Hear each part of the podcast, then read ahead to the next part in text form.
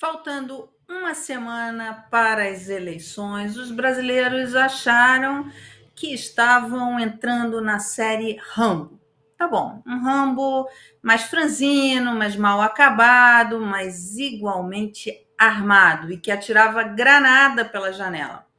Não era Rambo, era um dos principais apoiadores do presidente da República, o ex-deputado Roberto Jefferson. Dias depois, véspera das eleições, a série que os brasileiros pensavam que estavam participando era A Dama de Ouro, com a detetive Kate Marrone de arma em punho, correndo pelas ruas dos Jardins, área nobre de São Paulo, atrás de um rapaz negro que ousou chamá-la de espanhola.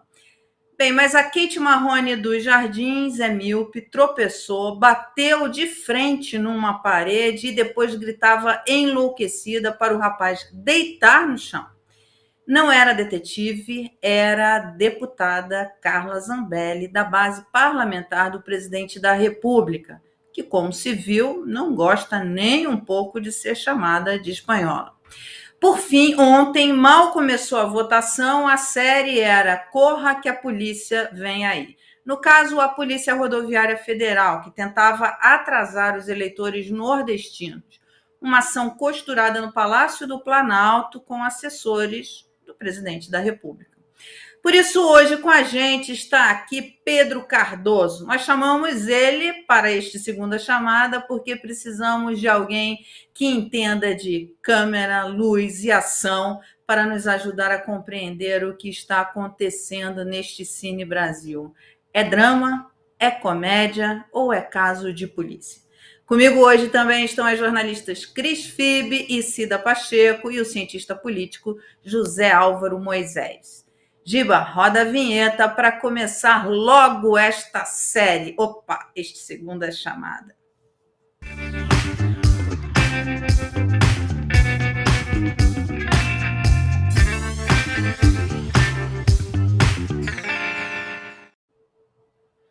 Pedro Cardoso, seja muito bem-vindo. Sua estreia aqui no Segunda Chamada. Estamos todos muito felizes com você. E eu vou começar com você. Que série é essa, Pedro Cardoso?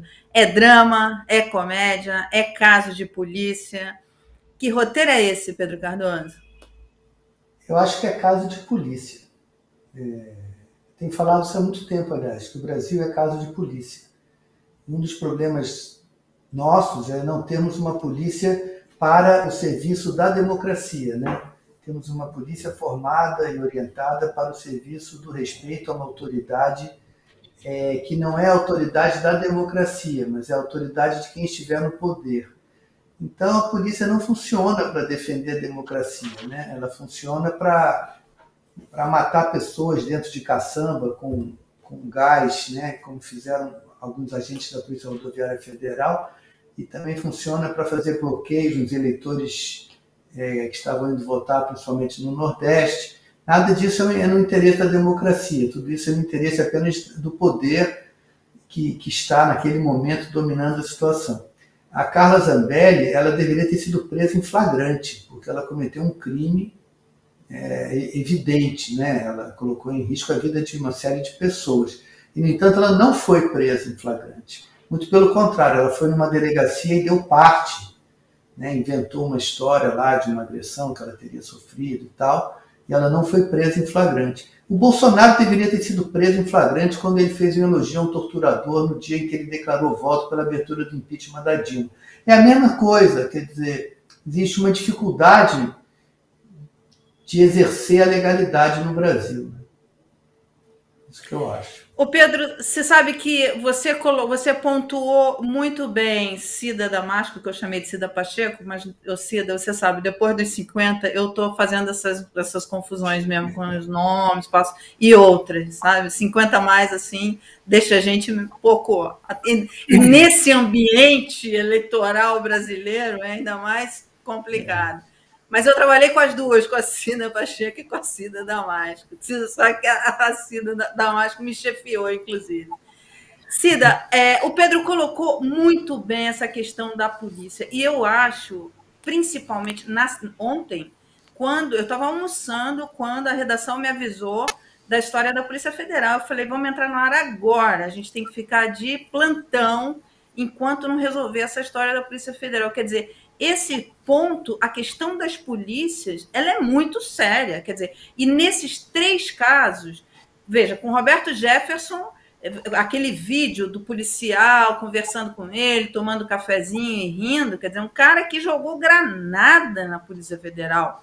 É, depois, a, a Carla Zambelli, ali, falando com os policiais também, teria que ter sido presa em flagrante. Eu, eu, eu conversei com uma fonte juiz federal que me disse: olha, isso é caso de prisão em flagrante, exatamente isso que o Pedro falou, e não tem atenuante de ser deputado e não tem atenuante de ser véspera da eleição.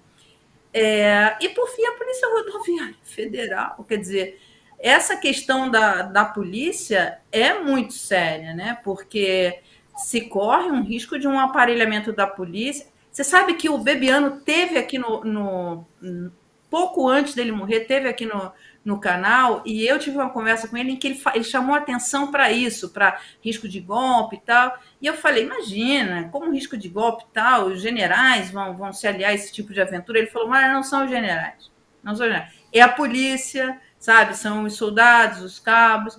Isso é um ponto importante, né? Que tem que ser observado. Tem mesmo, tem absolutamente tem que ser observado. Vamos, vamos nos deter especificamente a questão da Polícia Rodoviária Federal e atitude em duas, em 24 horas, as diferenças. Ontem houve uh, todo aquele empenho, entre aspas, aquela agilidade da, dos policiais para fiscalizar o transporte de eleitores. Uh, depois, o diretor da Polícia Rodoviária foi chamado pelo uh, ministro Alexandre de Moraes Saiu, a conversa foi: olha, tudo bem, era, era um, uma fiscalização que fazia sentido diante de algumas irregularidades no transporte, e vamos tocar em frente, cumprir o protocolo e garantir as eleições. Foi mais ou menos entendido como isso. Hoje, a Polícia Rodoviária Federal simplesmente cruzou os braços diante do, do amplo bloqueio de estradas no país. Uh, no final, comecinho da noite, mais ou menos, tinham mais de 200 pontos em pelo menos 20 estados, pontos de bloqueio. O que a Polícia Federal alega? Olha, nós fomos lá, conversamos, tudo, tudo nos conforme, na Santa Paz, mas dentro do, da, do, da lei, e precisa que a Advocacia Geral da União faça uma deu uma autorização para que a gente desmonte esses bloqueios. Bom, a própria, para começar, que a própria AGU falou que não precisa dessa autorização, pode fazer por conta própria essa desmontagem. Segundo, aí apareceu a Procuradoria, Procuradoria Geral uh, da República para uh, dar 24 horas para desmontar os bloqueios? Não, 24 horas para a Polícia Rodoviária Federal explicar como que ela vai agir. Ou seja, toda a agilidade do mundo, toda a rapidez, um dia. Um dia depois, um bloqueio perigoso. Nós já assistimos esse filme no governo Temer. Nós vimos os problemas que tivemos de abastecimento, de violência, o risco uh, que isso uh, implica no momento. E a ação é: ó, vamos esperar a autorização, depois vamos ver como vamos agir muito complicado e dá uma grande preocupação com relação a esse início de transição. Muita gente dizia: olha, duro vai ser ultrapassar esse período dos dois meses entre o resultado das eleições e a posse.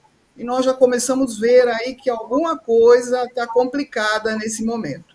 Esperamos que sejam apenas um início, alguns ruídos, e que as coisas se acalmem, mas que foi complicado, foi. Deixa tá eu já né, emendar né, aqui numa pergunta, Mara. Vai lá, te, desculpa te interromper, porque eu fico pensando nesse, né, né, nos caminhoneiros e na falta de ação da Polícia Rodoviária Federal, que estava tão ativa trabalhando domingo de eleição, tão, né, em 500 e tantos bloqueios pelo país. É, e o que, que, isso tem a ver com o silêncio do Bolsonaro, que já completou 24 horas sem reconhecer a vitória do, do presidente Lula. Então, eu fiquei hoje o dia todo pensando se é uma faísca lembrando do Capitólio, que é isso, por mais que diretamente o presidente, no caso o Trump, é, não vá à manifestação, não, não, esteja de corpo presente, ele incensou, incentivou, fomentou aquele, aquele, né, aquela invasão sanguinária que acabou em morte.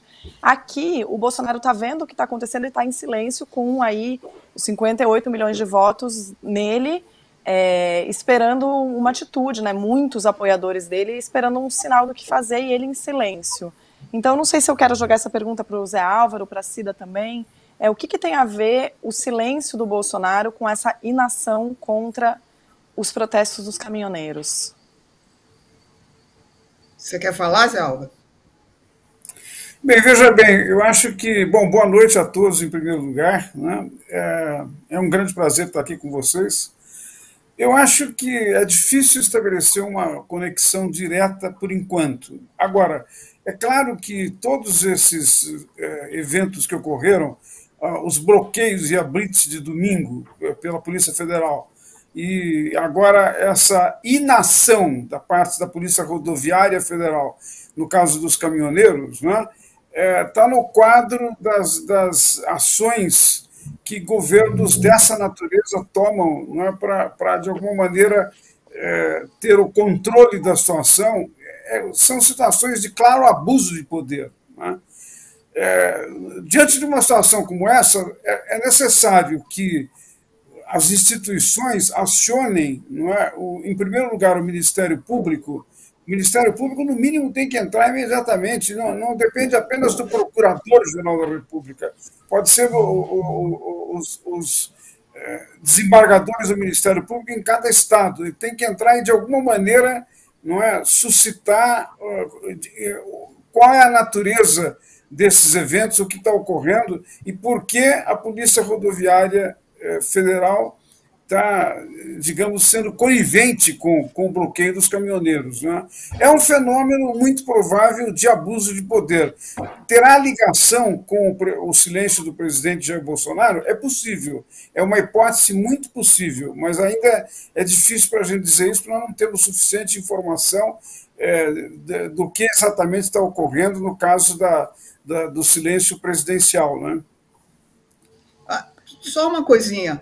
É, a, pelo menos a, a, dá a impressão, uh, não, a gente uh, conversou, a Mara falou aqui no começo do, do programa, com relação à ação de domingo, que teria sido articulada já uh, há algum tempo dentro dos gabinetes palacianos, certo? Agora, esquecendo isso, etc. e tal, vamos esquecer essa coisa de combinação, de que foi tudo arranjado, tudo acertado. O presidente não fala nada. Há um amplo bloqueio nas estradas do país. No mínimo, a sensação é de falta de autoridade. É de que o país Sem dúvida. Né? Mesmo que não tenha uma coisa, esquecendo qualquer coisa, vamos dizer, ó, oh, conspiração, não tem um acerto, mas tem uma sensação clara de que, olha, estão fazendo o que eles querem e tem um presidente da República que está mudo. E eu diria mais, né? É, conivência também, porque é uma base de apoio, né? Sim, claro. Sem dúvida. Exatamente. Eu acho que, que lhe convém é, deixar isso, tentar ir para o tumulto, né? Quer dizer, Bolsonaro nunca foi muito inteligente, né, para dizer assim, de articulado. Eu lembro, eu tive uma conversa com, com o Aldo Rebelo e eu perguntei para ele, Aldo Rebelo foi ministro da Defesa, enfim, conhece bem ali os militares, e eu perguntei isso para ele, falei, você acha que tem um risco dos militares e tal? E ele, ele falou que não. Ele, ele falou: olha, Bolsonaro vai falar que faz, acontece, mas ele não é articulado para fazer isso, os militares não vão entrar nessa nessa aventura ali com ele, ele realmente não tinha medo. Agora, essa essa mesmo essa liderança dos caminhoneiros, ela ela ela tá ela era muito difusa, ela começou a ganhar uma liderança agora, porque nem isso tinha na época, quando foi com o Temer, nem, nem uma liderança tinha, era bem difuso. É, como é que você vê isso, Pedro? Assim, ainda mais do exterior. Você está em Portugal, né? Quer dizer, ainda mais do exterior, as notícias aí. Eu vejo que a imprensa em Portugal tem, tem feito uma ampla cobertura das eleições brasileiras. Eu, eu mesmo ontem estava tava no ar numa TV portuguesa, na hora que saiu o resultado, aí falei: olha, eu tenho que sair, tenho que sair, porque o Lula ganhou, agora eu tenho, tenho que ir aqui para o meu canal. Mas eu vejo que tem uma cobertura até é, mais profunda em alguns casos, em alguns temas, do que a gente tem visto aqui no Brasil. É, a imprensa portuguesa está em estado de choque com com a grandeza da estupidez do fascismo brasileiro, porque nós, um dos erros que eu acho que nós cometemos quando a gente se depara com o fascismo brasileiro é ainda nos comportarmos democraticamente com eles. Eu não me sinto nem um pouco obrigado à democracia perante aqueles que querem destruir a democracia, entendeu? É um, é um paradoxo que a gente tem que enfrentar. Essas pessoas é, não merecem a democracia, porque quando você estende a mão da democracia, eles pegam a democracia para destruir a democracia. Nós estamos vivendo isso em alguns países do mundo, não é só no Brasil. Mas, no entanto, a democracia falha juridicamente. Ela não tem um regime jurídico para tratar aqueles que a querem destruir.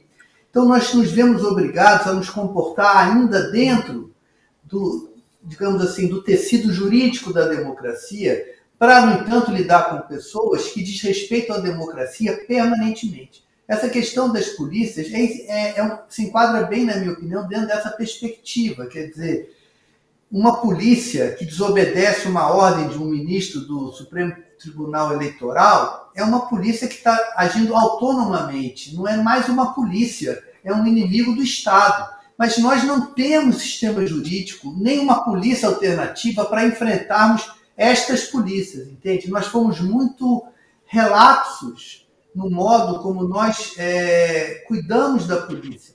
A polícia é, é o momento em que uma única pessoa toma uma decisão que define se o ato que ela vai tomar é democrático ou é autoritário.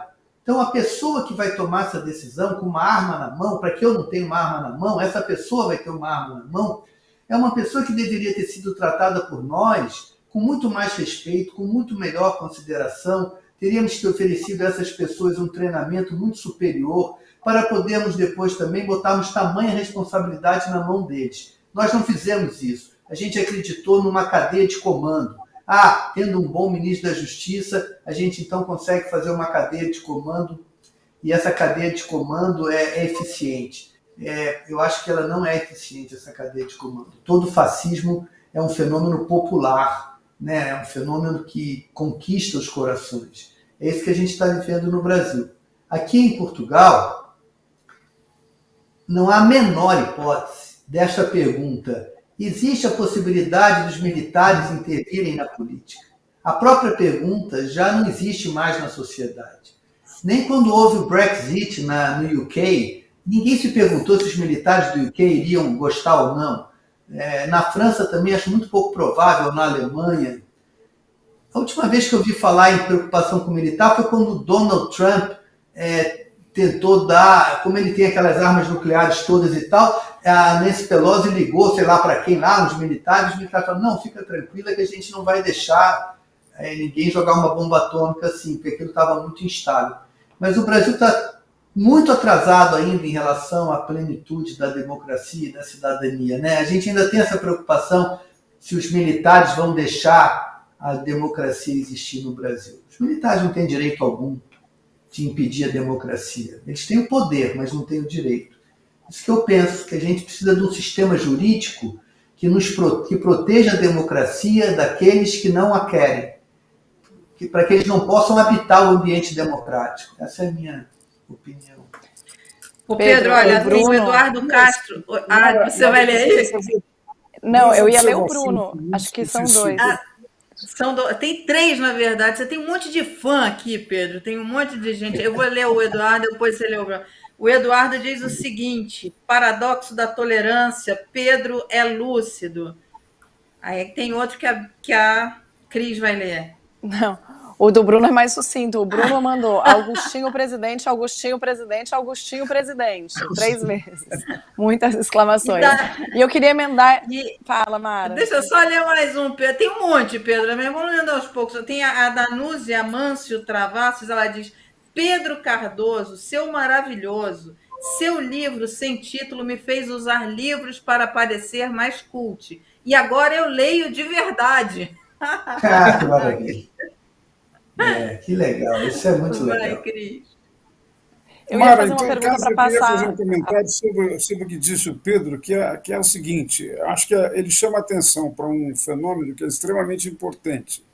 É preciso que as democracias encontrem meios de se defender daqueles que não aderem ou que querem destruir a democracia.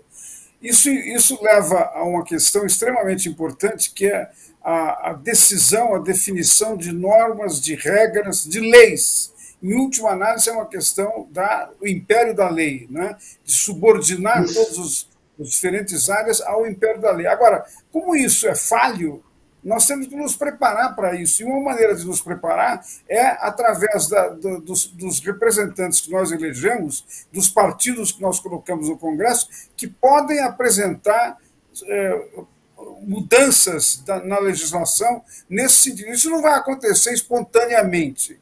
Isso vai acontecer, haverá mudança, haverá aperfeiçoamento do ponto de vista da capacidade da democracia de se defender, se houver propostas nessa direção, se tiverem apoio popular da sociedade, muito melhor mas em todo caso elas têm que estar no Congresso, têm que ser aprovadas e têm que se transformar em norma, em regra, que de alguma maneira vale para todos. A lei vale para todos, vale inclusive para quem administra a sua postura, como é o caso dos policiais. Né?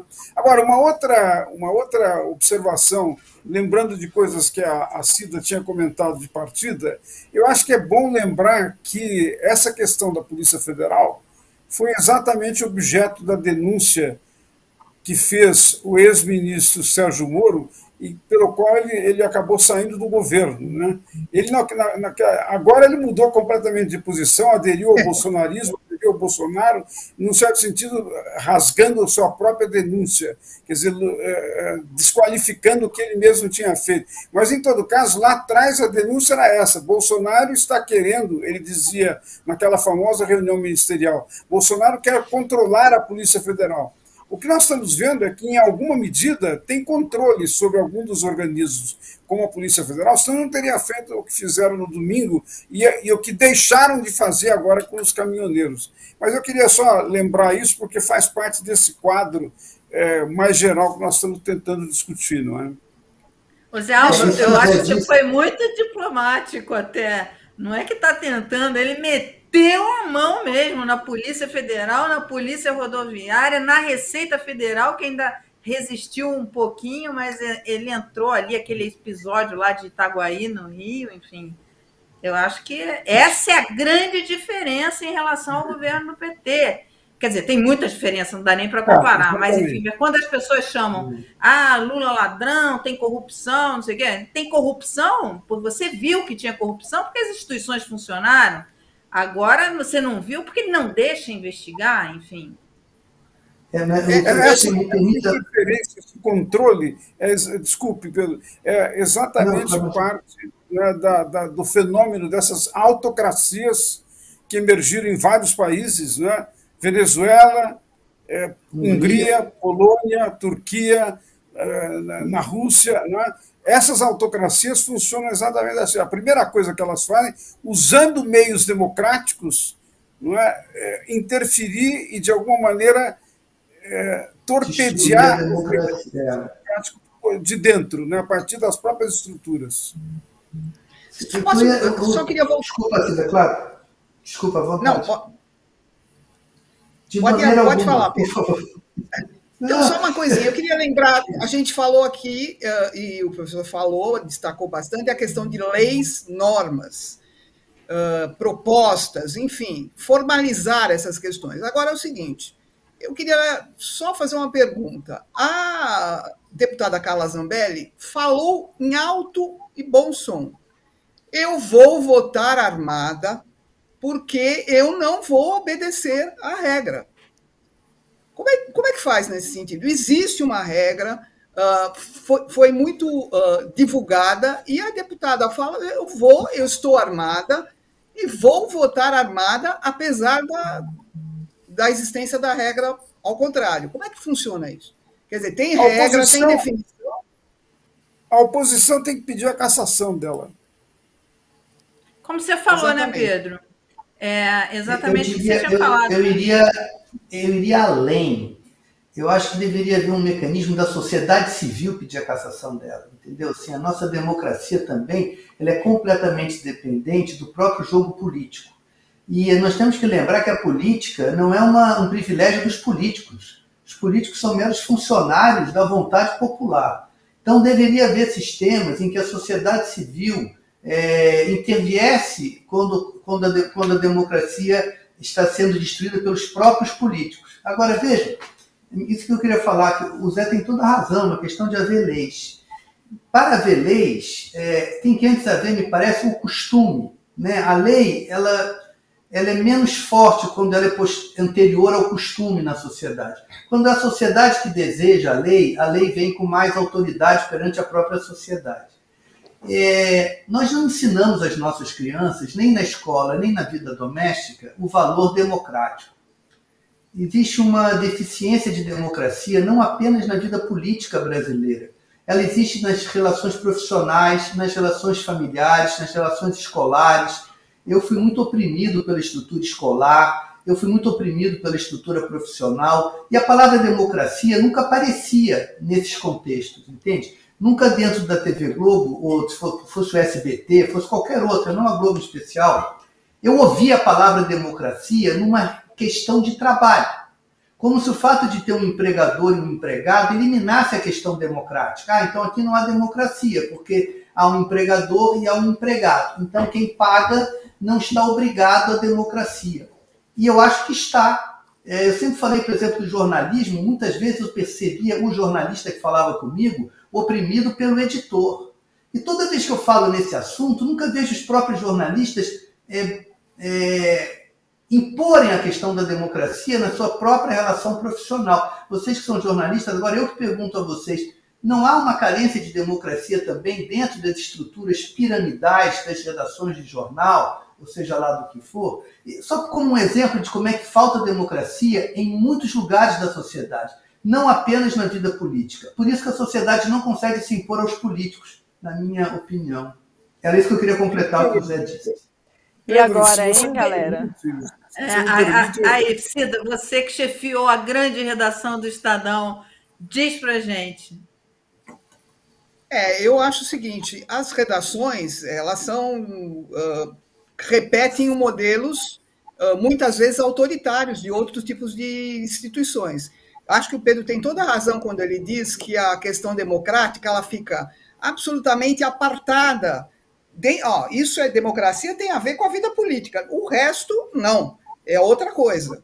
Então, as empresas são outra coisa, as escolas são outra coisa, e, e realmente são uma coisa só. A democracia tem que passar por todas essas instâncias. E, de fato, eu acho que não só nas redações, mas imagino que em outras outros tipos de, de trabalho, não só no nosso trabalho, uh, repete-se um modelo que muitas vezes é um modelo autoritário, sem dúvida. Falta democracia em várias, na vida política no Brasil, falta democracia em várias instituições, falta democracia nas empresas, falta democracia nas escolas, eu concordo com ele. Eu acho que é, falta, inclusive, essa consciência das pessoas envolvidas no trabalho, seja que tipo de trabalho for, inclusive o jornalista, que é um trabalho como outro, como outro qualquer, um é mais um, é um tipo de trabalho, falta um pouco a, até a consciência das pessoas com relação à necessidade da democracia na, na vida diária. Enfim, isso. concordo com Pedro, mas eu... uma, uma, observação que eu queria fazer, democracia não, é, não, não, é, não, não são apenas as instituições as leis e as a democracia é também uma cultura cívica. Sim. E essa Exatamente. cultura não é uma coisa com a qual as pessoas nascem. É preciso desenvolver essa cultura. É preciso, por exemplo, é, é preciso aprender a cultura. Eu acho que a gente tem que levar em consideração uma coisa, no caso do Brasil, não é, que é uma exceção total. Não tem uma palavra durante os, os, os cursos iniciais de educação que expliquem para os mais jovens como funciona a democracia, qual é o valor da democracia, qual é o valor da tolerância diante de quem pensa diferente, qual a relação que existe entre o funcionamento do executivo, legislativo, judiciário com os direitos dos jovens, dos mais velhos. Quer dizer, é, é preciso incluir no sistema educacional desde os primeiros anos, é preciso incluir o exemplo de funcionamento democrático das escolas, mas, ao mesmo tempo, também influir no sentido de passar, de transmitir a cultura democrática. As pessoas não nascem sabendo eh, quais são os direitos que, são, que foram conquistados durante séculos na, no, na experiência democrática. Isso é preciso ser incorporado, é preciso ser aprendido. Né? Então, desse ponto de vista, eu acho que nós deveríamos considerar que é preciso repensar a educação no Brasil. E a educação tem que conter, de alguma maneira, as questões relativas ao funcionamento da democracia. É, essa questão da, educa da educação é muito importante, mas ela é muito complexa, porque inclui, inclusive, na família, né? Mas é, focando nesse ponto, Pedro, que você colocou dos jornalistas, um, eu concordo com você também e acho o seguinte: as, a tecnologia está mudando isso. Quer dizer, quando que eu, uma jornalista, pobre, pobre de maré a maré, sabe, é, conseguiria colocar um canal de notícias no ar, está fazendo cinco anos, enfim, a gente, a Cris está aqui com a gente, enfim, um grupo de jornalistas é, que estão aqui colocando ar. E isso está fazendo que muitos jornalistas saiam da redação e vão montar seus próprios canais. A gente, inclusive, a gente está montando uma, um grupo de jornalistas é, que vão fazer parte aqui, onde a gente vai, vai transferir tecnologia de conhecimento mesmo, de, começamos a aprender a mexer nisso com o YouTube, com o Google, essas coisas todas, e para ter, para fomentar que cada um tenha ali sua é, sua coluna. E, a, e uma outra mudança que está ocorrendo é que nas redes você não tem. Aqui no canal vem gente da Folha, vem gente do Estadão, vem gente é, de outros canais, do Poder 360, do Jota, não tem aquela competição que tem na mídia tradicional. Vem, debate, se fala, enfim. Eu acho que isso está mudando um pouco. E, e é interessante, porque o público eu acho que, que gosta, que ele quer, sabe? Porque mesmo sem grandes investimentos, a gente vem crescendo ano a ano. Tomara, tomara que isso se viabilize economicamente. Desculpa, se, se isso se, viabilize, não, não. se viabilize economicamente, né? Porque aí, aí isso se completa. Eu gostaria de fazer só uma, um, um complemento ao que disse o Zé, que é muito, muito bem pensado mesmo. A democracia não é uma cultura espontânea do ser humano o ser humano talvez seja naturalmente autoritário. Basta ter filho para você perceber isso, que uma, um dos, dos trabalhos da educação é desautorizar o filho quanto ao desejo dele. Né? A criança tem uma, uma linha direta com o desejo dela e ela não admite censuras a esse desejo. Aí, isso é que eu acho interessante. O próprio ato de educar já implica numa opressão inevitável sobre o indivíduo essa opressão, na minha opinião, tem que ter um contrapeso. Você tem que, ao mesmo tempo que educa, você também oferece, olha, mas se você se comportar democraticamente, por incrível que pareça, você conquistará uma coisa maravilhosa chamada liberdade. Que ninguém conquista sozinho. Você só conquista a liberdade se as pessoas que estão com você aceitarem todas que a liberdade é para todos, não é? Então, a, a educação doméstica, o jornal, tudo isso é uma engrenagem, me parece, é, carente de uma reflexão até filosófica, digamos assim, sobre o que de fato seja a democracia e como ela é em cada momento de cada relação, para que a gente não fique eternamente apenas pensando que a democracia se dá na política, se dá em Brasília, se dá entre deputados, senadores, e a gente fica público, eternos espectadores dessa aristocracia que é a classe política, e que isso nenhuma aristocracia é a favor do povo. Eu só uma eu queria voltar um pouquinho aqui a, a gente comentou aqui especificamente do nosso mundo aqui do jornalismo e ao que a Mara complementar o que a Mara falou. Eu sou uma pessoa que tem um, uma vivência de redação de grandes redações. Eu fiz a minha carreira basicamente na mídia tradicional. Mas é surpreendente e muito benéfico e muito uh, interessante, um movimento que, às vezes, pode não, não, ter ocorrido simplesmente uh, por desejo das pessoas. A questão econômica, a crise da mídia em geral, ela forçou esse movimento. Junto com o desenvolvimento da tecnologia, você uh, forçou a criação de vários canais, muitos sites, muitos blogs, e, e, eu via, já via, quando eu ainda estava no Estadão, ainda cheguei a ver muita gente que estava saindo da mídia tradicional por vontade própria para uh, enveredar por esses caminhos, o que era impensável no começo.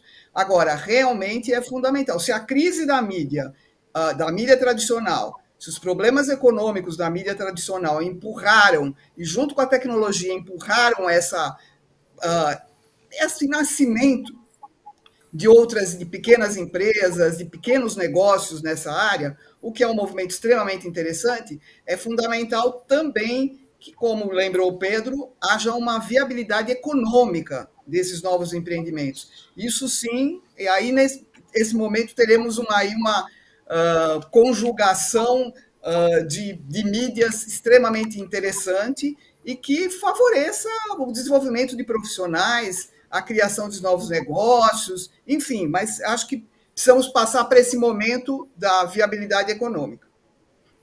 Olha só, tem uma pergunta aqui para você, Pedro. Deixa, antes de você falar, deixa eu só passar essa pergunta, que aí você responde. Tá.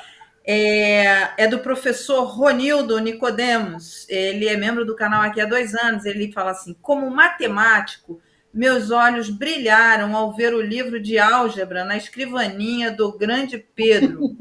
Por curiosidade, Pedro, é, o Agostinho Carrara estaria junto dos caminhoneiros?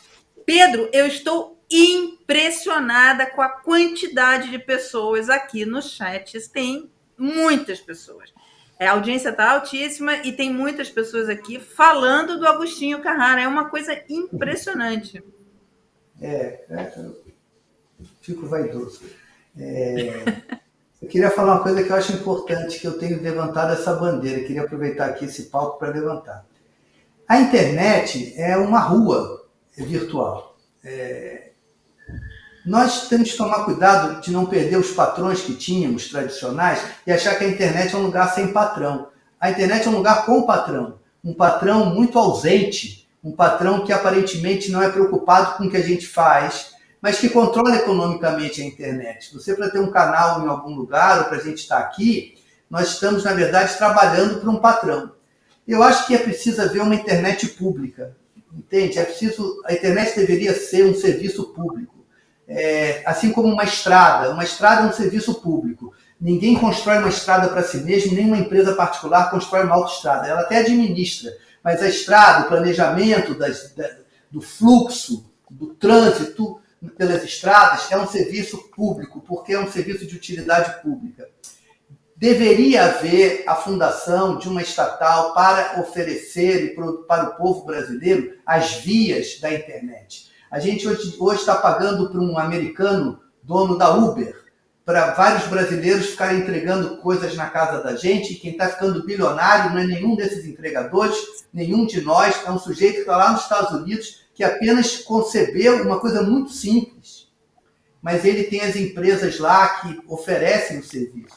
Então, agora teremos um novo governo, eu fico lembrando disso. Se nós não tivermos uma internet pública, nós estaremos eternamente trabalhando para um patrão que não é, até agora não é brasileiro, é um patrão estrangeiro e que nos dará liberdade na medida do interesse dele. Basta ver a questão das notícias falsas como não interessou ao patrão estrangeiro que não houvesse notícias falsas, ele deixou que, que, que houvesse. Né? E, e assim vai. É, eu acho muito perigoso a gente só achar que a internet é uma liberdade por si só, porque a tecnologia permite. Será se a tecnologia estiver na mão do Estado. Se estiver na mão do negócio particular, nós vamos já já sofrer uma opressão como sofremos sempre. Minha, minha inquietação é essa.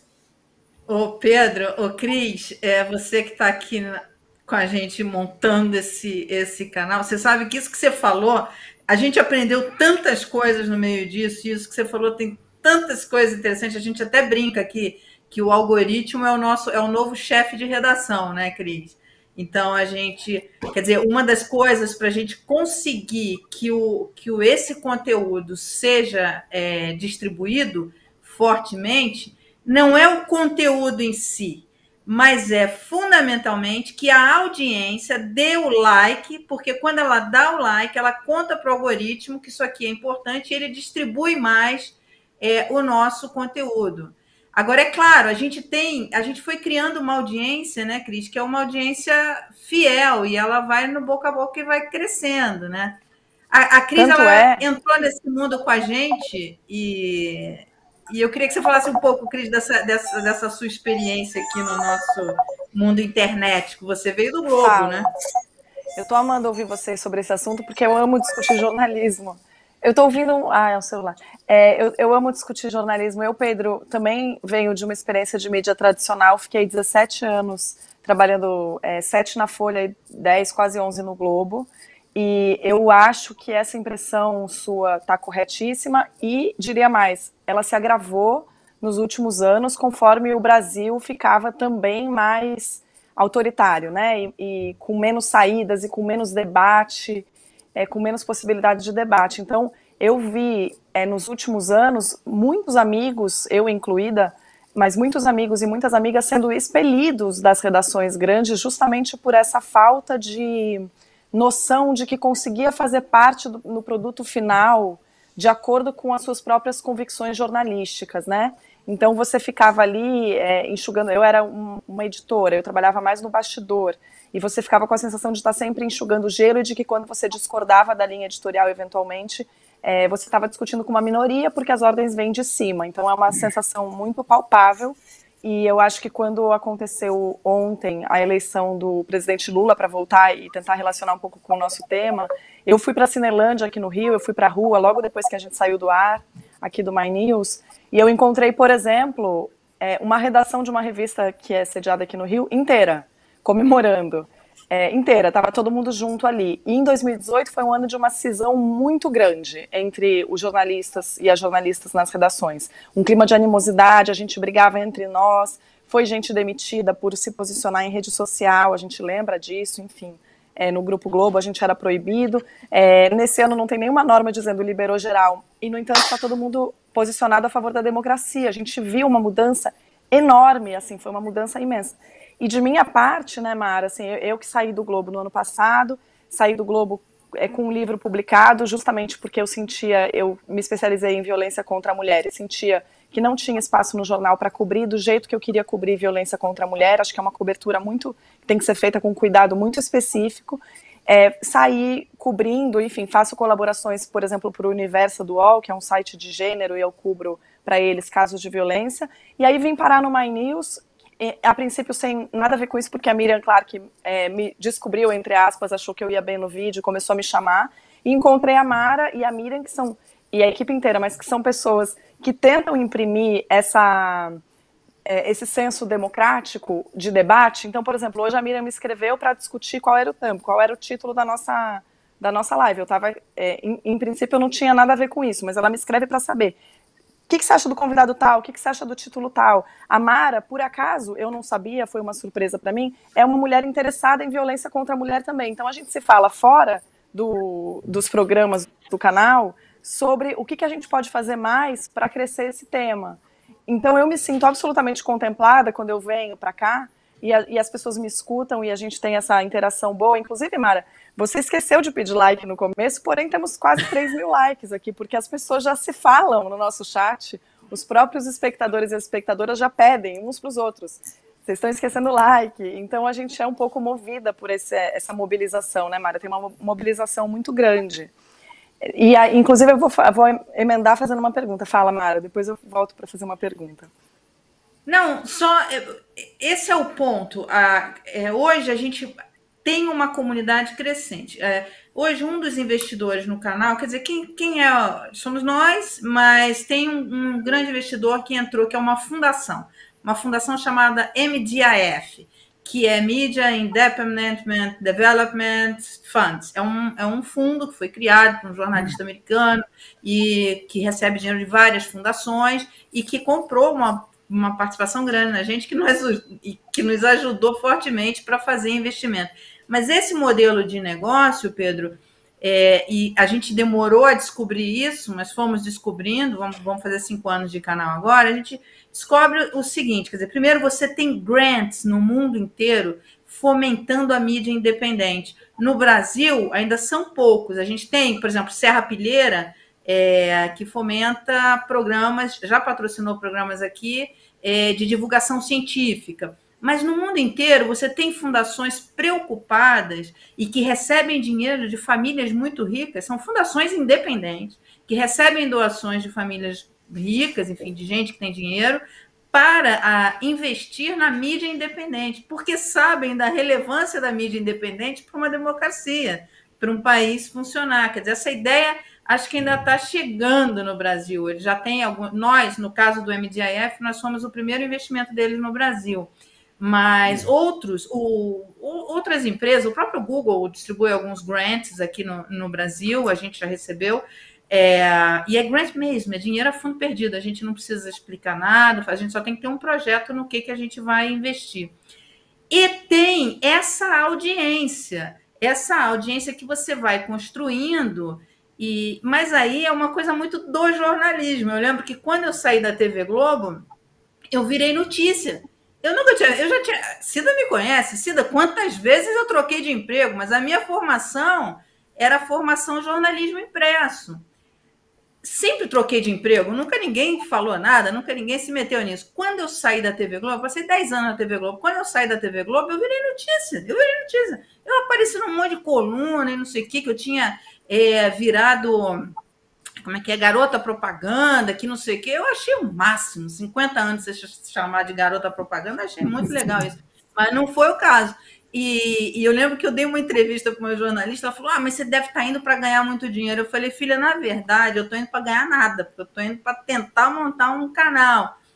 Mas isso se confundiu um pouco, e o jornalismo virar midiático, celebridade, sabe? Aí vira uma confusão. Como a minha formação era jornalismo impresso, o que me atrai é o jornalismo. Adorei o tempo que eu passei na Globo, foi legal, conheci gente muito legal, trabalho ali bom, tecnicamente impecáveis, enfim. Só que deu, eu queria fazer outras coisas, eu não queria ficar aparecendo na televisão, não era a minha praia. A minha praia era, era o jornalismo. E ali o que eu tinha para fazer de jornalismo tinha acabado. Só que isso vira uma coisa de celebridade. Uma vez eu estava na rua, Pedro, você é uma celebridade, você deve estar acostumado com isso. Mas uma vez eu estava na rua, a mulher chegou para mim e falou assim: Posso tirar uma foto com você? Eu achei estranho, eu falei: Pode, a senhora quer tirar foto? A senhora tira foto. Ela não sabe o que, que é? É que eu nunca tirei uma foto com um artista. Aí eu falei para ela: falei assim, Olha só, eu vou, eu vou lhe dar uma. Vou lhe contar uma coisa. Eu não sou artista, eu sou jornalista. Aí ela virou para mim: serve isso mesmo. Ela queria tirar foto com alguém que aparecia na televisão. Aí vira uma confusão dos infernos, entendeu? Agora, para o jornalista raiz, o que ele quer é montar. Você monta um canal que vai ganhando. Pô, levou cinco anos para a gente chegar à audiência que a gente tem hoje. E que, enfim, não se compara à audiência da TV Globo. Mas o que a gente faz, o que a gente gosta de fazer é jornalismo, entende? Esse, esse é o ponto. Eu acho que isso no jornalismo tradicional, isso, isso acabou se confundindo um pouco, e aí, e aí não sei, aí vira uma confusão. Eu sei que quando a Cida me chefiava, Cida, o nosso chefe Molina, né, Cida? Nossa, se desse uma informação errada, o mundo caía, era o caos, enfim era uma outra dinâmica, né? Gazeta mercantil, quer dizer, o povo nem sabe se isso faz mal com leite atualmente. Mas isso também mudou um pouco o jornalismo, ele acabou virando uma coisa de celebridade, de entretenimento, uma coisa assim. É esquisita essa mudança. É, não é nem a questão que o jornalismo virou isso, mas os jornalistas de TV são vistos como celebridade. Então, são vistos como. são artistas, como falou a, a moça que quis tirar foto com você. E outra coisa, quando você fez, tomou essa decisão, o que você fez estava, pro, aos olhos da maioria das pessoas, na contramão do que, as pessoas, do que normalmente se faria. Quer dizer, uma pessoa, ah, ela está lá num canal, numa empresa menor, ela está querendo ir para a Globo. Quer dizer, você, você fez o caminho inverso para as pessoas. E só quem quem batalha mesmo no jornalismo raiz, como diz você, é que consegue entender esse tipo de coisa. Mas demorou, demora, demorou um pouco para e ainda tem ainda uma visão às vezes um pouco distorcida. Levou um tempo até que as pessoas percebessem que há inúmeros caminhos a serem trilhados, não são só aqueles caminhos da mídia tradicional, seja o jornalismo impresso na fase uh, de crise que nós estamos vivendo há um tempo, mesmo o jornalismo da TV, que é o jornalismo que é visto pelas pessoas como entretenimento, jornalista confundido com artista, enfim. Mas você fez, trilhou o caminho contrário uh, e desafiou aí uma lógica do que as pessoas pensam a respeito do jornalismo. É isso. E hoje você tem vários canais. Você tem o Jota, você tem o Poder 360 do Fernando Rodrigues. Fernando Rodrigues era Sim. da Folha, saiu, criou o Poder 360 Sim. com muito sucesso. É, tem o Jota, que não são exatamente. O nosso ainda tem uma plataforma, nossa força está no YouTube ainda, embora a gente já tenha jornalismo, mas o Poder 360 é o contrário, a força dele está no, no, no site, o Jota nas assinaturas. Eu acho que aí vão criando esses caminhos jornalismo. O meio, que são as o newsletters. Também, exatamente. Tem vários. Quer exatamente. dizer, tem uma peneirada. Apareceram vários, vão aparecer muitos, aí tem ali aquela peneirada. Uns sobrevivem, outros não. Mas, enfim, é realmente criou-se várias alternativas para o desenvolvimento Olha, do jornalismo. E a tecnologia que fez isso, sem dúvida. Agora, uma coisa que eu acho legal na internet é essa interação. A gente está aqui com um público de mais de 10 mil pessoas, 9 mil, então 10 mil pessoas aqui assistindo a gente, e quer e vem um monte de pergunta. Então, primeiro, o Arlindo Souza Neto virou membro do canal, assinante do canal. Muito obrigada, Arlindo. O Matheus Edu, ele diz: Pedro, acho que foi o ator que mais me fez rir fazendo o Augustinho. E o Nilson Almeida está aqui no Superchat dizendo: celebrando a liberdade, autoritarismo nunca mais. O Rodrigo Idalino falando, ainda sobre, também está no Superchat, ainda sobre democracia, devemos definir melhor qual vivemos marxistas, leninistas, me tem trazido uma visão muito contundente, material da realidade, onde a lei funciona para quem é branco e tem poder, ou seja, uma democracia burguesa e não do povo. E o Zé Ribas Soares diz o seguinte: o silêncio do presidente é uma aposta num possível engajamento de outros segmentos a essa paralisação? É uma pergunta que ele está fazendo. Esse silêncio é é, um possível engajamento de outros segmentos a essa paralisação, ele não estaria ganhando tempo? O que, que vocês acham? Ih, que silêncio. Nós estamos com o silêncio do Bolsonaro nos contaminou. É Zé Álvaro, né? você que está bem quietinho aí. É, você está ganhando tempo? Não, sim, claro, acho que esse silêncio pode ser uma articulação mas a, a, ah, nós temos muito pouca informação, são mais hipóteses, especulações. Exatamente. Que pode ser uma articulação, é evidente. Né? De alguma maneira, o exemplo do Capitólio, após a eleição do, do Biden, quando o Trump foi derrotado, esse exemplo está presente. Ele, ele, esteve presente durante todo o tempo. O Bolsonaro acenou com essa possibilidade o tempo todo. Né? Exatamente, mas você tem, tá falando, a, a gente tem hipóteses, né? A gente está raciocinando muito sobre hipóteses. Temos poucas informações. Agora, que há essa possibilidade, não tem dúvida, né? De um Capitólio, invasão do Capitólio Tupiniquim aí, mas todo mundo tem, falou muito sobre isso durante toda a campanha. O Bolsonaro usou essa carta o tempo inteiro. Agora, no momento, a gente acha que ainda tem poucas informações sobre uma eventual articulação nesse sentido. O que eu, eu posso aqui emendar? Vai, Pedro. Vai, ah, desculpa, Pedro. só uma coisinha, porque vai. É, vocês têm esse grande interesse que eu tenho. Eu tenho quatro filhas, né? Então, o interesse da violência contra a mulher é um assunto que é totalmente caro para mim. Eu escrevi uma peça com a Graziada sobre isso e conversando muito com ela, acabei entrando em contato com muitas questões sobre isso que nós chamamos uma relação abusiva, né? Uma relação abusiva. O que eu acho que o Jair Messias estabeleceu conosco foi exatamente isso, uma relação abusiva. Ele é uma pessoa é, completamente despreparada para a vida civilizada, ele é uma pessoa sádica e ele, portanto, maltrata o povo e como existe, nós sabemos, uma, uma ligação neurótica na relação abusiva, até a pessoa se libertar é uma dificuldade, o povo brasileiro está, na minha opinião, é ainda subserviente ao sadismo do Bolsonaro. O que eu nos aconselharia a partir de agora, a partir dessa vitória eleitoral de aproximadamente 2 milhões de votos, é que a gente parasse de tratar o Bolsonaro como protagonista da vida brasileira. Nós temos que realmente nos desligarmos da neurose de vítimas do Bolsonaro e passarmos a tratar das agendas do futuro imediato. O país está imensamente esburacado. O Lula falou muito bem que isso não vai ser um governo do PT, que vai ser um governo de uma espécie de conciliação dos democratas.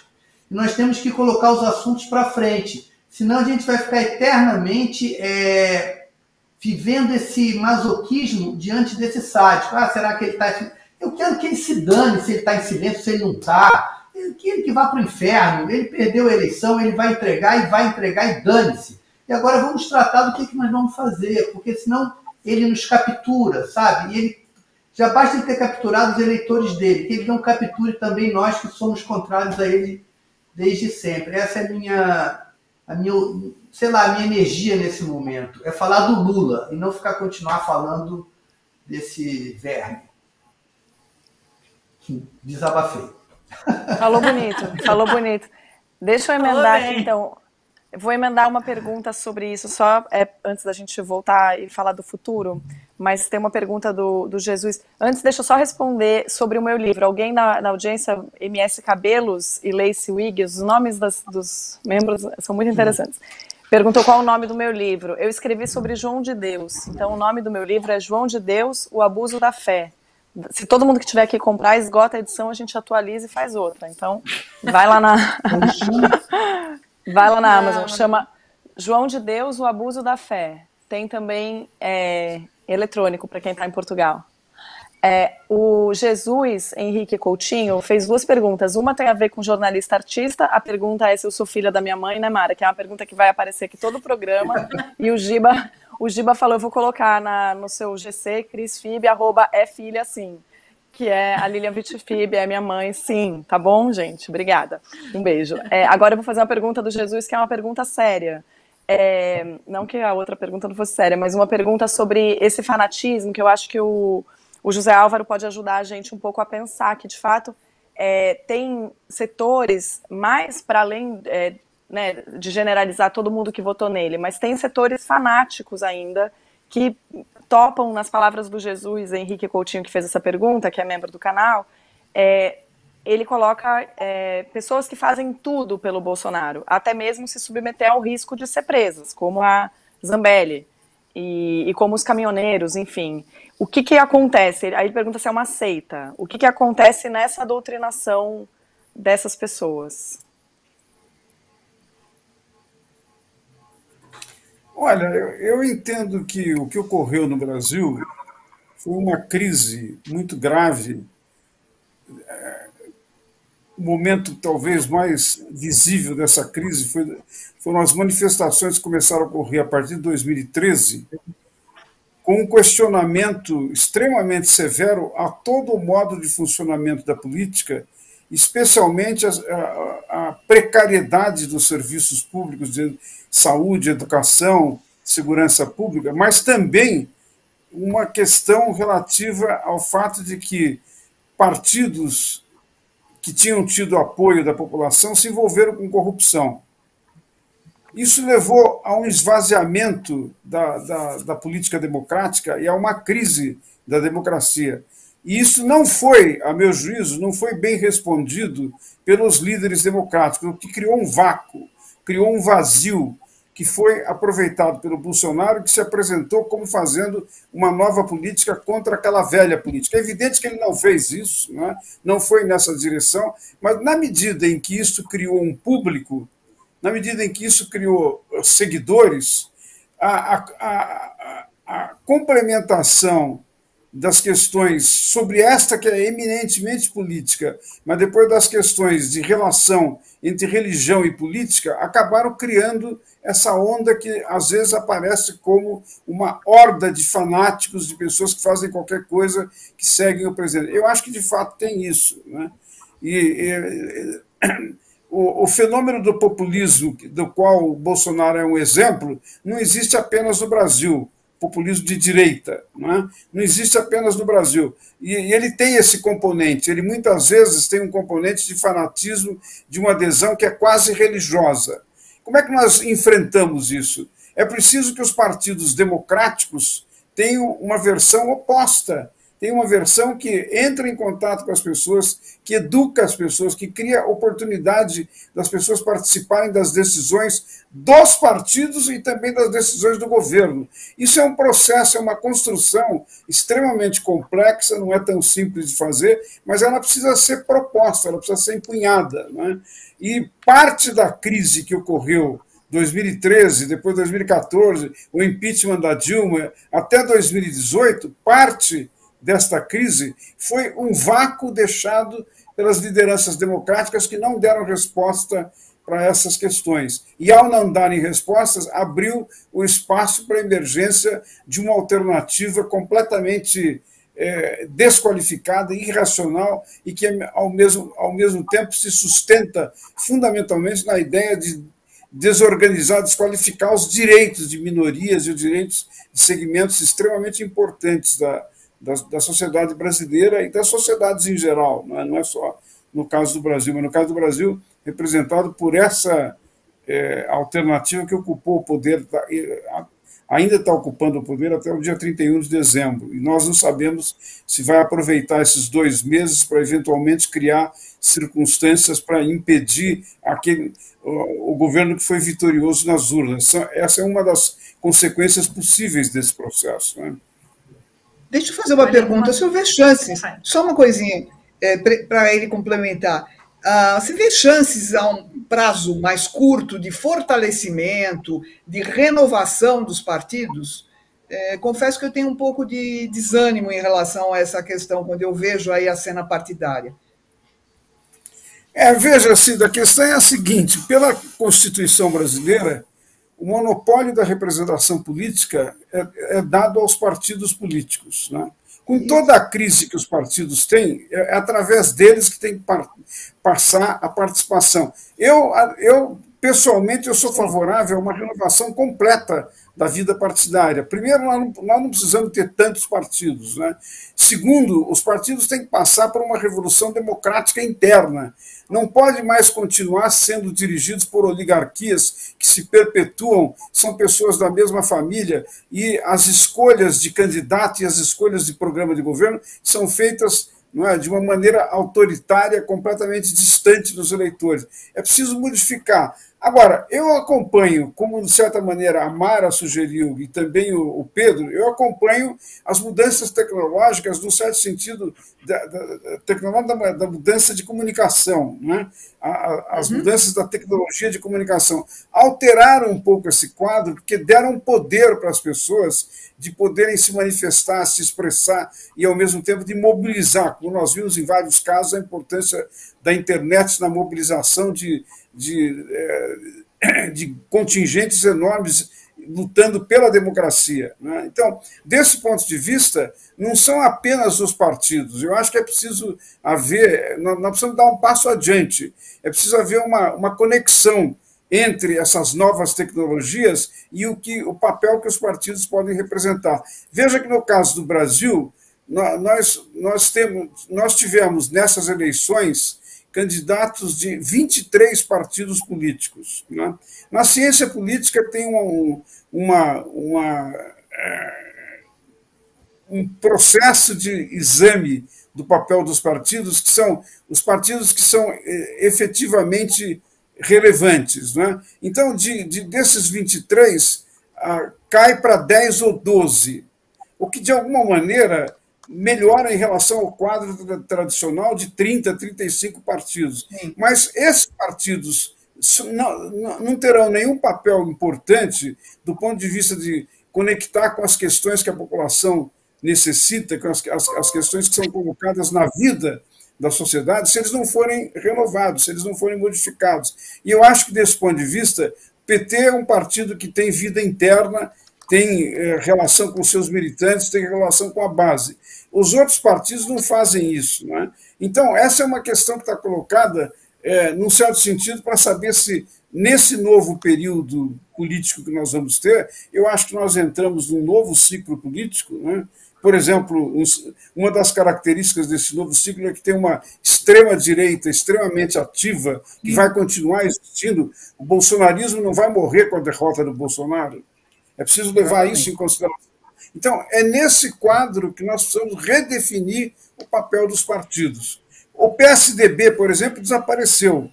O PSB, o socialista, está tentando, de alguma maneira, se, se rearticular. O PDT também. Todas essas, essas siglas têm que se transformar de sigla partidária em partidos que efetivamente abrem a, a possibilidade das pessoas participarem. Não há vida partidária se não, se não houver participação. E se não houver participação, não tem democracia. A democracia fica limitada a, a questões estritamente formais, sem grande importância para a vida das pessoas. Não é isso que nós queremos, né? nem é isso que o Brasil precisa. Ok. Olha, o Clodoaldo Dias ele faz uma pergunta aqui muito importante. Esse canal é de esquerda ou de direita? Engraçado, eu acho isso muito engraçado. As pessoas acham que a gente tem que definir. É de esquerda ou de direita? Esse canal é de esquerda de direita? Né? Esse canal é um canal de jornalismo, é um canal de jornalismo onde a gente fala sobre tudo, Clodoaldo. É, Mara, você pode usar. Só uma coisinha, você pode usar, Mara, aquela famosa expressão do Gilberto Kassab: não é nem de esquerda, nem de direita, e muito menos de centro. Você pode usar essa resposta. É, é Quando foi perguntado que... sobre o PSD, né? Se me permite, há nessa pergunta algo que me interessa muito, porque é, eu entendo que o que empurra a pessoa a fazer essa pergunta é que a liberdade e a justiça social são a mesma coisa. Então, quando você, quando você se depara com este canal, que na verdade é um canal, o que a pessoa está vendo é a liberdade, é isso que ela está vendo. Um canal onde as pessoas que estão trabalhando, as pessoas que são convidadas, primeiro é feita uma pergunta honesta e recebe uma resposta honesta. Então, o sujeito está diante do espetáculo da realidade. E ele identifica nisto também a justiça social. Porque não há liberdade sem justiça social e a liberdade conduz para a justiça social. Então, como a justiça social está atrelada a esse termo de esquerda, ao perceber a liberdade, ele quer então dizer, ah, então é de esquerda. Não. É um canal de jornalismo, portanto, um canal que cultua a liberdade. E isso conduzirá à justiça social. Se isso é uma coisa que historicamente ficou associada a essa coisa que vem lá da Revolução Francesa e tal, de esquerda, é uma questão irrelevante. A questão relevante é a questão da liberdade e da justiça social, que é o que este canal aqui cultua e que transparece, na minha opinião. Ô Pedro, tem uma, uma pergunta aqui para você do Rafael Lopes, que diz o seguinte: o Pedro sugeriu uma internet estatal.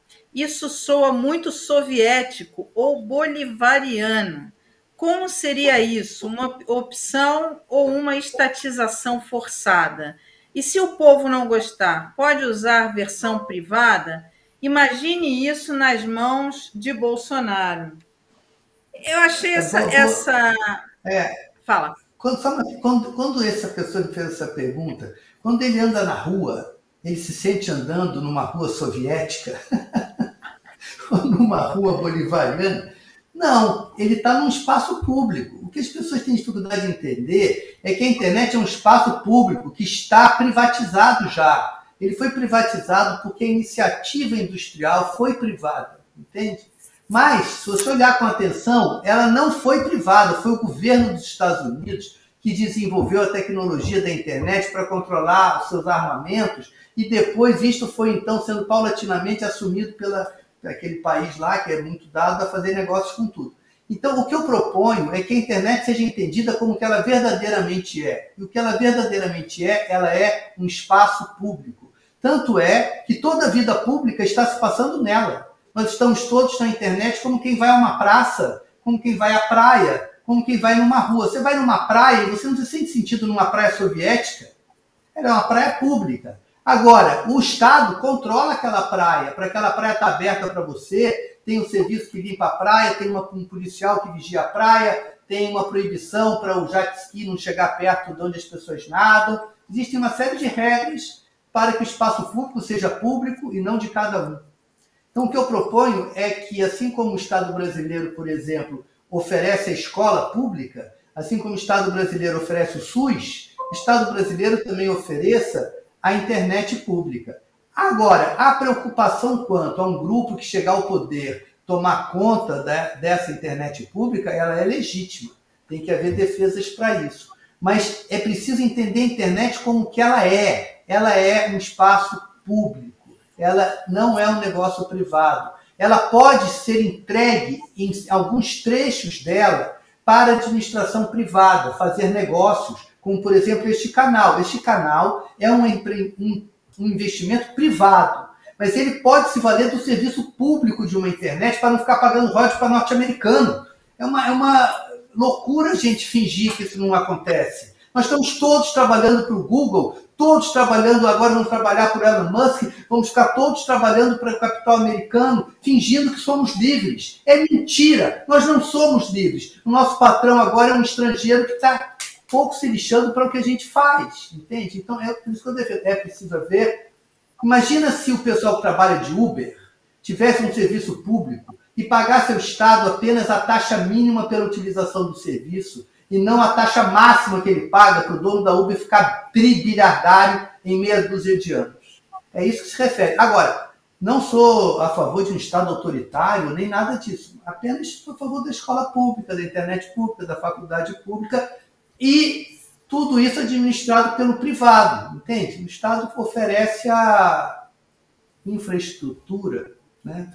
Eu sou até bastante liberal. Olha, o Jesus Henrique Coutinho ele falou assim: esse canal é democrata, pô. Legal, Jesus é. Henrique, você entendeu, você entendeu o espírito da coisa. É, isso que você falou, Pedro, eu acho que é, é é o que falta é a discussão. A gente fica tanto tempo, como você falou, o Bolsonaro capturou tanto é. as coisas para uma discussão que a gente está discutindo é. com Bolsonaro em Idade Média, a gente ainda nem chegou no iluminismo. Que, que a gente Não. esquece de discutir os, o, o futuro, o que, que é, quais, quais, quais são os próximos, o pavimento, o, a, os caminhos, enfim, o que, que é esse mundo novo, né? Querido, eu peguei essa Bíblia aqui, porque eu, eu passei a ler a Bíblia. Eu leio a Bíblia todo dia agora. Encontrei uma tradução maravilhosa de um homem português chamado Frederico Lourenço. Recomendo para todo mundo que acha que que acha que acredita em Deus, nesse Deus cristão, que leia a Bíblia, porque uma das coisas que aconteceu no Brasil é uma esculhambação absoluta dos temas é, verdadeiros da cristandade. Isso foi capturado por um grupo de safados malandros que queriam ganhar dinheiro, estão ganhando fortunas de dinheiro, arrancando dinheiro da população. E então eu sugiro para as pessoas, leia, como você bem disse, está faltando conversa, leia a Bíblia você. A Bíblia é um livro muito é, acessível. Se você lê, você não precisa de pastor, nem padre, nem papa. Você mesmo lê e pode tirar suas conclusões a respeito do que está dito aqui ou o que, que não está. Só para corroborar com a sua com a sua defesa disso mesmo. E vai se surpreender, né? E vai Mara, se surpreender. Uma questão. Nós falamos tanto aqui da internet, essa coisa. Acabei de receber uma, uma notícia de que o Alexandre de Moraes determinou a imediata desobstrução de todas as vias, multa, afastamento e prisão do diretor da Polícia Federal em caso de desobediência. Nós estávamos falando de medidas que poderiam conter e, eventualmente, a aplicação da lei ser igual para todos né, e ser aplicada a todos é um exemplo de uma possibilidade. Espero que tenha efeito essa decisão do Alexandre de Moraes. Aliás, esse diretor da Polícia Rodoviária Federal já deveria ter sido afastado há algum tempo, né? Porque desde ontem que ele está numa sucessão de, vamos falar, equívocos, é, para é, sermos assim é, bem diplomáticos. Eu acho que ontem ele está tentando tumultuar o processo político, não é equívoco. Eu acho que ontem evidente. Diga-se, desculpa. É, é, só uma coisa, não. Eu acho que ontem foi mais ou menos uma coisa assim, olha, uh, tudo bem, uh, dá um jeito e fala com os cidadãos aí da sua turma para deixar, deixar os, o transporte fluir normalmente. Nós não vamos mexer no horário uh, de fechamento das urnas, porque isso, obviamente, poderia vir um questionamento depois. Ó, esticar o horário para favorecer o Lula, etc. Então, ali parece que deu uma tentativa de vamos nos acertar aqui. Como não? Como a coisa piorou, e hoje, eu, evidentemente, ele dobrou a aposta, aí só Alexandre de Moraes, que corre aí, a, a bem da verdade, vamos deixar bem claro, que grande papel que está tendo o TSE sob a presidência do Alexandre de Moraes nessa realização das eleições. Pois é, exatamente. Acho que é muito importante reconhecer isso. É muito. É, eu concordo, porque ontem, por exemplo, Ontem, por exemplo, se ele adota uma medida mais de machão, é isso, vai acontecer, claro. ele, ele, paralisava a eleição. Ele, aquela, aquela coletiva que ele chama, ele fala: olha, tá aqui ele passou uma, uma tranquilidade de que os nordestinos iriam votar, sim, que ele estava, que isso estava checando, enfim. Porque se ele tumultua, se ele entrasse ali, vou fazer acontecer, ele teria tumultuado o processo eleitoral, que é que Exatamente. Né? E aí, certamente, era isso que estava querendo. Era isso que ia acontecer, que questionamento. Ter... Isso. Nós não temos que ter pudor quando alguém fala mal do STF, fala o STF é acionado toda hora porque o governo é bandido. Isso é um governo de criminosos. A gente não tem que ter pudor de usar essas palavras e acusar essas é pessoas. É verdade. O crime deles é evidente. Jair Messias Bolsonaro foi um homem que fez um elogio a um torturador na frente da pessoa que havia sido torturada. Isso é incidir no ato da própria tortura. Ele deveria ter sido preso em flagrante ali. Só esse fato já justifica ele eu poder dizer que ele é um criminoso. Esse crime ele cometeu e eu vi cometer. Sou testemunha do fato, não é narrativa que ninguém me disse. Então, Alexandre de Moraes, é preciso fazer um elogio a esse homem. Ele está segurando com muita competência e, graças a Deus, com a ajuda dos, dos pares dele, porque eles têm votado, eles têm sido bastante unânimes né, nas decisões, que enquadraram de fato esse grupo de bandidos, deu algum limite para eles. Senão nós já estávamos numa ditadura há muito tempo. Quem nos salvou foi o STF. Não é à toa que ele quer. No popular, no popular, no popular, o Alexandre de Moraes está matando no peito todas que estão aparecendo.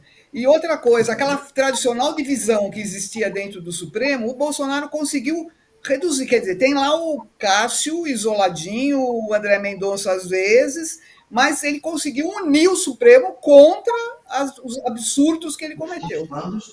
É, que... é, exatamente.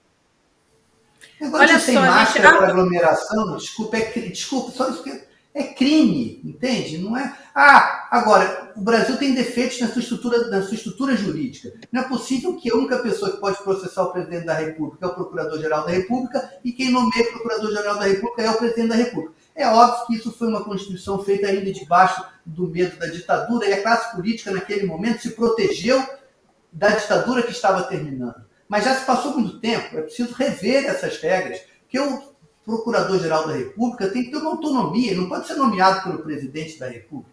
É, Eu acho que é, um, um programa e tem mais... que ser responsabilizado se não for, se não, se não colocar porque é, depende dele. Foram várias, foram vários crimes que foram cometidos. A história de Manaus, a gente teve aqui é, a denúncia que a, a ex-mulher ex do, do ministro Pazuello teve aqui. No, a gente entrevistou Sim. ela aqui. Ela contou detalhes do que foi feito em Manaus, que é um absurdo. O protocolo Bolsonaro era deixa contaminar. De fato, era um, teste é, de imunidade de rebanho feito com a população de Manaus. Gente, isso é distópico, é um absurdo. E ele não se elegeu, Pazuello? Ele só se elege é para ficar protegido. Se elege para ficar protegido da lei. O Sérgio Moro se elegeu, porque também não é possível um juiz que condena uma pessoa à prisão ilegalmente não responda judicialmente por o crime que ele cometeu. Já é senador da República. Outra coisa que está errada na, estrutura legal brasileira. Não é possível precisar da licença da Câmara e do Senado para processar um político. Então, para os políticos processam um crime, o Senado, até o inquérito acontece, mas aí o Senado não libera, então não pode processar. É um problema da Constituição que foi feita no momento em que era ainda preciso é, proteger a classe política dos excessos que tinham acontecido. Mas essa arma agora virou o contrário. Né? Ela está atrapalhando a democracia. Ô, gente, a produção está dizendo aqui que eu tenho que libertar vocês, principalmente libertar o Pedro, que já é madrugada em Portugal. Não, mas eu, adorei tá... aqui, vocês viram como eu fiquei empolgado. É, a, tua mãe, desculpa uma coisa que eu tenho que te falar, a tua mãe, ela, uma das maiores gargalhadas da minha vida foi a tua mãe que me proporcionou uma notícia que ela deu de um velhinho que foi pego com uns Viagras e ela, e ela teve um acesso de. Aquilo é uma coisa histórica, você. Antológica, é verdade. É Obrigada.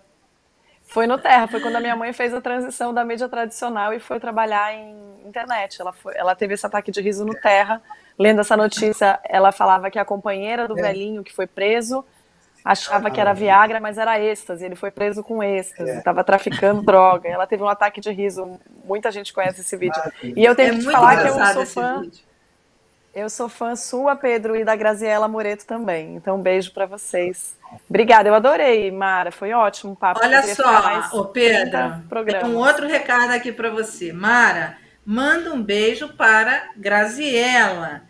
É, e diz para o Pedro que ela, é, para mim, o ponto alto do currículo dele é a Graziela, porque ela é maravilhosa. Então, eu estou aqui Miriam, porque a Graziela falou, a Graziela falou, tem um programa que você vai ter que ir hoje à noite. Eu falei, tá bom. Valeu, Graziela. A Graziela já teve aqui no canal, a gente gosta muito dela. É, ela já teve aqui no canal algumas vezes. Tá vendo, Pedro? Tá vendo que bom investimento que você fez com a Graziella? Aí, foi legal. Sabe uma coisa boa que nós, nós, nós merecemos comemorar? Esse reencontro entre nós, esse reencontro entre essas pessoas com boa vontade para a vida, com honestidade intelectual. Eu adorei ouvir aqui o Zé falar, a Cida falar, vocês duas falarem. A gente ouve coisas diferentes, coisas nas quais a gente ainda não pensou. Isso tudo não estava roubado, né? Nós estávamos silenciados, né? Vamos nos, nos usufruir uns dos outros novamente. Reconectar, Amém. né? Como disse a, a Marina Silva. Reconectar é, isso aí. Legal, meninos, muito obrigada, viu? Pedro, venha sempre aqui. Pedro, eu depois quero conversar com você, porque eu vi no seu Instagram. Aliás, vejam, sigam o Instagram do Pedro, que tem coisas muito boas ali. Você é Cara, é muito bom aquilo que você fez. Aquele roteiro que era uma, uma série da HBO, mas que acabou não se viabilizando e que você leu ali. Mas é uma coisa incrível, é. porque eu entrei na vida daquele, daquele, daquela personagem que você fez, que você vai falando. É muito legal aquilo. Eu é, acho que. É, eu venho aqui um dia falar disso com calma. Não escalaram, mas é, mas eu acho que tem um negócio ali legal para ser feito, sabia? Bem, mas depois a gente vai conversar sobre isso. Conversar com a, com a Graziella. Fazer... Graziella é o caminho. Legal, menina. Muito obrigada, viu? Caminho é Jesus, querida. Obrigado aí para vocês todos. Obrigado mesmo. Desculpa Valeu, muito obrigada, Zé, Cida, Cris. Obrigada a vocês. Ótimo papo, muito obrigada. Obrigado pelo convite.